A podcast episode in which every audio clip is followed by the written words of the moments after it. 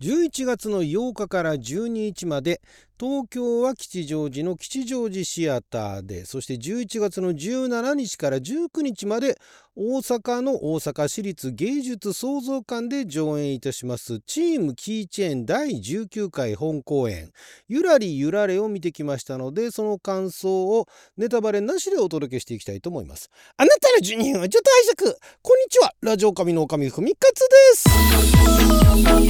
す。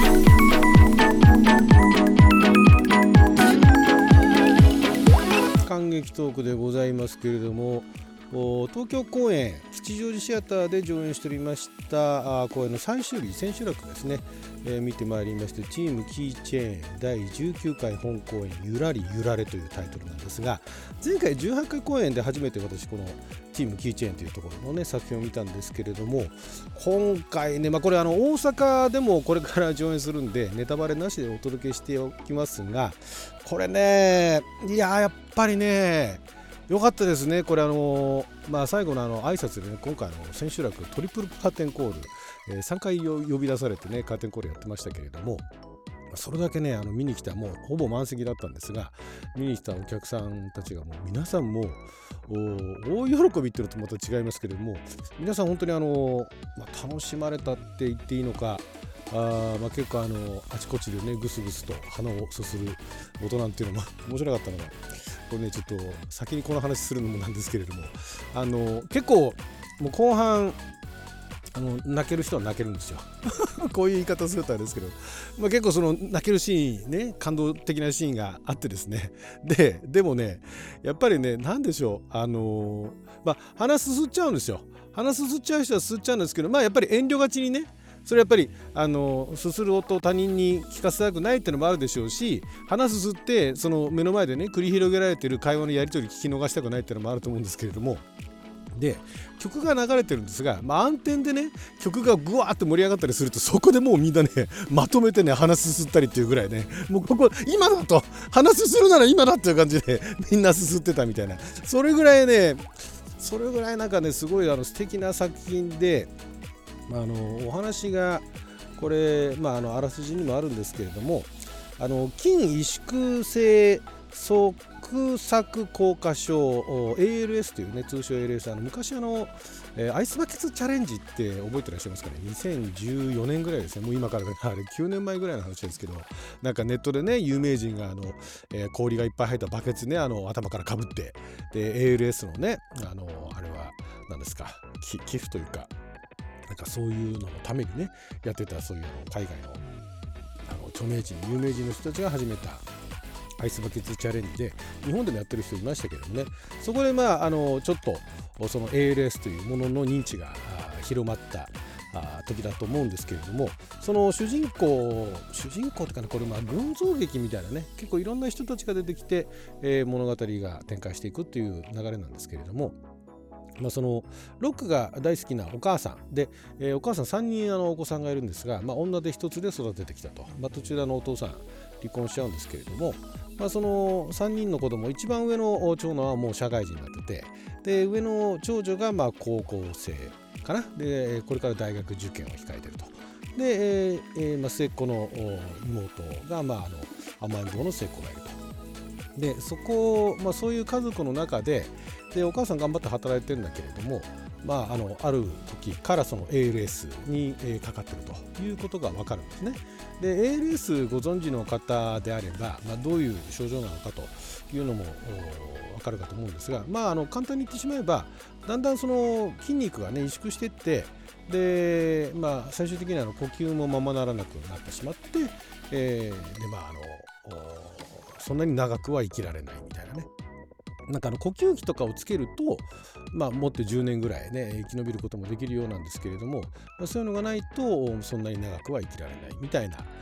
病気なんですね。でまだあの、えー、特薬みたいなものっていうのはあ全てのその ALS に効くものっていうのはないんですが、まあ、ようやく最近になってそういう薬が出てきたんですが、まあ、この物語っていうのは、まあ、今から10年近く前の、まあ、明確にはあそういうふうには、えー、物語の中では触れられてないんですが大体その頃のお話ということででそのまあお母さんがね女で一つで育ててきたお母さんがそういう病気にかかっちゃってで周りの子供たちはどうしていくのか。でそこの周りにいる人たちだとかあとケアをするあの病院の人たち先生だとかあ、まあ、いろんなのが絡んでくるというお話なんですが18人出てですね。18人出演していてで18人、まあ、これもあのいろんな舞台があるので一概に言えないんですが、まあ、18人ぐらい出てると結構あのメインの人に集中しててでその脇の人がまあ23美味しいシーンがあるみたいなねバランスというのがかつてはよくあったんですがここのねチームキーチェーンというのはちゃんとそれぞれのキャラクターに見せ場があって18人が18人みんなね記憶に残るんですよ。ただその役者として残るというよりかはキャラクターとして残るんですね。だからそこもね個人的には素晴らしいなってあの非常にね何でしょうねもういろんなあの細部に至るところまで私好きなんですよ。まずあの最初ねあの劇場の中入ってで長い人だと30分ぐらい始まるまで待つんですけれどもその間にその客入れっていわゆるあの M0 っていわれる M0 の前か。えー、その客入れ中のお客さんが観客席で待ってる間に音楽流すっていうのが結構一般的なんですがそこは流さないんですよ。環境音を流すんですね。もうそこもね個人的に好きなんですよ。そこが好きで。で、えー、環境音から始まるんです M0 に相当する一番最初に流れるあの音っていうのが環境音なんですね。そこも好きなんですがあとあのえーまあ、これもあの細かい話なんですがそういうあの小劇場系のところ行くとおチラシとかね要はそこの劇場でやる他の公演のチラシが入ってたりだとかあとはパンフレットだとかアンケートだとかねそういう紙があったりとかしてで、まあ、帰りにそれ持って帰るの大変っていうのがあったりするんですまあそれがそれの持って帰るのが好きって人もいるんですけど私はどっちかっていうとあんまかさばるなっつって、えー、ひどい時はそれ置いてったりとかねするんですがここのチームキーチェーンはねチケットにね、あの入場するじゃないですか。そこに QR コードが印刷されててその QR コードをスマホで読み取るとなんとそのパンフレットデジタルパンフレットっつってそのスマホでパンフが見られるんですよ。もうカラーで写真入りで綺麗なのが。これもね 本当にねちょっと本編から外れて申し訳ないんですけど本当にこういうところが好きでいいんですけれども。でねこの舞台の力っていうのをね最後挨拶された時にね、えー、舞台の力をその改めて、えー、なんかすごいあの感じましたというふうにまあ漠然とは言ってたんですが本当にねこれねこのお話この物語の流れを例えばまんまドラマだとか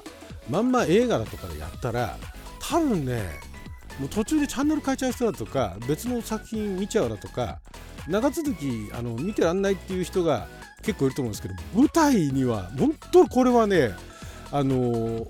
だからそのドラマだとかテレビとか映画とかでやろうとするともう少し臭くなりがちなんですね。すごいなんかあの突拍子もない状態になってなんかやたらとあのキャラクターがみんなドラマチックになってやたらみんなエモくなってね、なんかすごいともすれば大げさになったりとかしてだから役者が気をつけなきゃいけないのは大げさになりがちなところを抑えてやらなきゃいけないみたいななんか本末転倒なあの そういうやり方をしていかないと見てて嘘くさいだとか、ね、ハマる人はハマるけれどもしらけちゃう人はしらけちゃうみたいな作りになるんですがここのねチームキーチャーの今回の作品なんかは本当にそこのところがうまいことあのみんなその抑えて演技じゃないんですけれどもちゃんとそこにねそういう人がいるっていうのを表現していただいてるものですからあの物語っていうくくりで言うとこれは果たして物語なのかとなんか起承転結があってみたいなではないっていうふうにはそういうふうに置き換えるのは難しいんだけれどもそれぞれにいろいろ見せ場だとかそういうなんかあの何ていうんですかねこっちが旗からまあ覗き見してるような感じのところが見えてでそれがトータルで積み重なってで感動するっていうね。で感動するだけじゃないですよ。ただなんかあの泣けたらとかただ楽しめただけじゃないんですよ。すごいなんでしょうあの明日から生きていく元気とかそういうんじゃなくてなんかねあのあこれを見たからにはからにはっていうかこれをこの作品を見て私がまず思ったのはやっぱりその明日からね明日からというかまあ今日この後からでもいいんだけれども人に優しくしていこうみたいなね。例えばですよ。例えばそういうふうに思えるっていうね。その見た人があ自分はじゃあやっぱりこうやって生きていこうみたいな風に思えるんですよ。だからここねうまいことねあの表現難しいんですがネタバレしないようにねあの説明するの難しいんですけどもこれはね舞台ならではなんですよ。これねドラマ映画とか画面越しだとかなんか観客席に座ってたとかお家に行ってテレビ見ながらとかでは全然ねやっぱりね見逃してしまうような作品なんですけど舞台で客席からその目の前で繰り広げられているその情景 ALS にかかった母親とその前周りの人たちが果たしてどうやってそこを乗り越えていくのか乗り越えていくとか、まあ、どうやって過ごしていくのかその間の人間関係ってどうなっていくのかとか。でこれね見ててもう一つ思ったのがその日頃苦労をしていて日頃非常に頑張ってねでも誰からも何もね感謝もされないでも別に感謝されなくてもいいんだ感謝されるためにやってないんだっていう人たちがね見に来てその舞台の作品に感謝してもらうみたいなね。これうまく言えないな。なんかだからねその日頃からそうやって人のためにねいろいろ頑張ってる人なんかはもう大変ですよこれ見たら。もうねもう号泣になると思います。みんなあのあの BGM が大きくなった時に話すると思います。っていうぐらい非常にこれはねあの見応えがあるし舞台ならではの作品だしあの舞台作品に興味がある人。でなんか臭いドラマが好きな人にはちょっと向いてないかもしれないですけれどもわざわざ高いお金、ね、出して舞台見に行っただけのその価値はあると。いう作品なんでもう本筋今回今回ほとんど触れられませんでしたけれどもこれはぜひね舞台で見ていただきたい作品だなっていや舞台ってやっぱりすごいなって改めて思いましたねこれはテレビだとか映画とかでは絶対真似できないって言い切れるぐらいの非常にあの見応えのある空間ね空間を共有するという感じでねで非常にそのまた明日からね、えー、なんかあの